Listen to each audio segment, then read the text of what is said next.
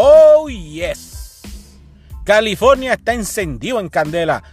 ¿Cómo están ustedes? Yo soy Mr. Ben, esto es 5 o menos. Estamos grabando desde el estudio Onda, aquí en mi trabajito, buscando qué hacer para matar el tiempo. Así que les voy a hablar de los fuegos que están pasando en California. No les voy a dar detalles porque si usted quiere ver detalles, pues vaya y búsquelos en el internet, google, google. Yo lo que le voy a decir es lo que yo veo, tan fácil y sencillo como eso. Es fácil y sencillo. No hay que chavarse mucho, no hay que jorobarse, no hay que jeringarse la paciencia. Pues mire, tenemos el Bobcat, el gato bobo, que no es bobo nada, es Bob, pero vamos por ahí. Ese fuego que está quemando más de 100 mil acres y empezó hace unos cuantos días atrás, nos tiene loco. Mire, esto es una cosa bárbara. El humo es una cosa impresionante. Me siento como un artista de rock, como un cantante así en pleno concierto. Así mismito me siento, porque ando por ahí con una neblina, con un humentín, es una cosa impresionante. Por el día no es tan malo, es por la noche que la cosa se pone fea. ¿Por qué? Pues mira, fácil, sencillo, sin mucha chavienda, es una peste como si te hubieras prendido 500 mil barbecues alrededor, una cosa mala. Y uno se preocupa porque pegan a llegar los anuncios, a desalojo aquí, desalojo allá, desalojo al norte de tal sitio, desalojo al este de tal sitio, eh, desalojo por aquí, desalojo por allá, desalojo en esta calle. Pero esa calle está cerca de donde yo vivo, pero espérate, que esa calle es bien larga. Entonces, yo no sé si es en el principio, a mitad o en la esquina donde yo estoy. Uno mira el GPS y dice, conchale, pero es que eso es allí y va para allí, allí no hay nada, lo que ves es el humo en el cielo, que se ve brutal, es una cosa impresionante. ¿Cuál es el problema de los fuegos en California? California es un área bien seca, aquí casi no llueve, especialmente donde yo vivo, que es cerca del desierto Mojave, del Mojave Desert. Pues mire, sí.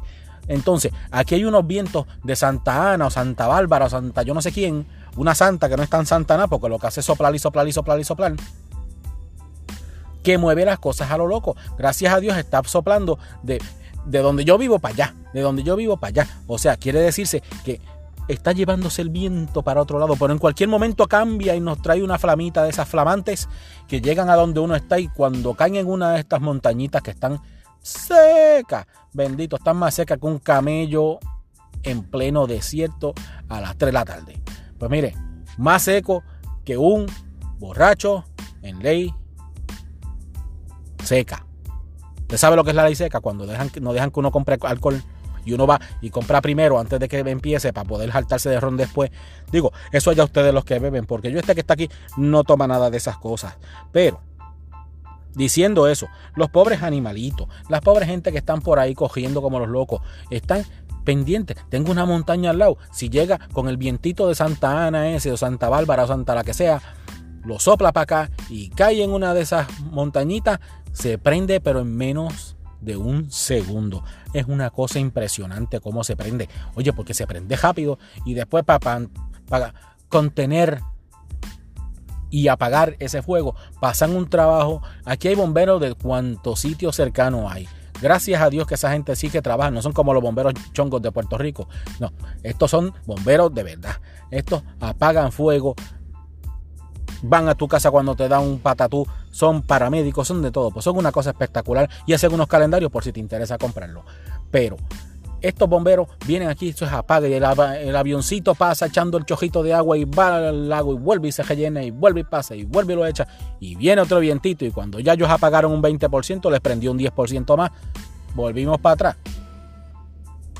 Hay que chavarse, hay que jeringarse y hay que jorobarse la paciencia. Hay que estar pendiente, uno no sabe ponga sus cositas, guarde sus documentos, guarde las cositas que usted tiene que tener por si hay que salir corriendo. Y ahora con el COVID, que lo que hacen es que te dicen, mira, te voy a decir, el sitio de evacuación es para donde usted va, es para aquí. Y ese para aquí es un parking. Quédese dentro de su carro, si necesita algo le hablamos, tenemos los toiles portátiles esos allí, vaya y úselos, acuérdese que hay que limpiarse las manos y limpiarse todas las cosas y no se siente mucho porque se le puede pegar el COVID. Es una cosa mala. Estamos en temporada seca, Eventualmente lloverá. Hacen falta los indios que hagan la, danza de la lluvia, pero pues los mataron a todos. ¿Qué se pueden hacer? Los que quedan por ahí, pues no se puede hacer mucho con ellos.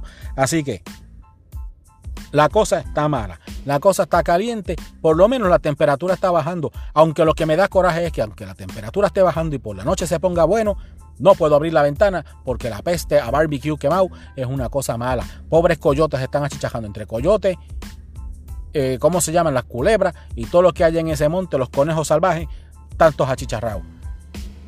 ¿Usted quiere saber qué más yo voy a decir? Pues mire, sigue escuchando el podcast, busque los otros episodios, búsqueme en las redes sociales. Dito sea Cristo, añádanme por ahí para que yo tenga gente, porque yo lo que tengo son como tres followers.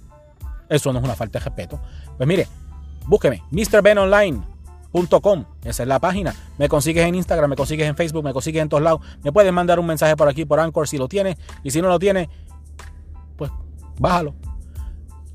Díselo a un vecino, cuéntaselo a alguien, dile que alguien lo escuche. Si total, si sufriste los 5, 6, 7, 8 minutos que yo llevo hablando ñoña aquí, que lo sufra otro, no es nada. Lo que es igual no es ventaja. Se les quiere de gratis, el cariño no es mucho, pero da.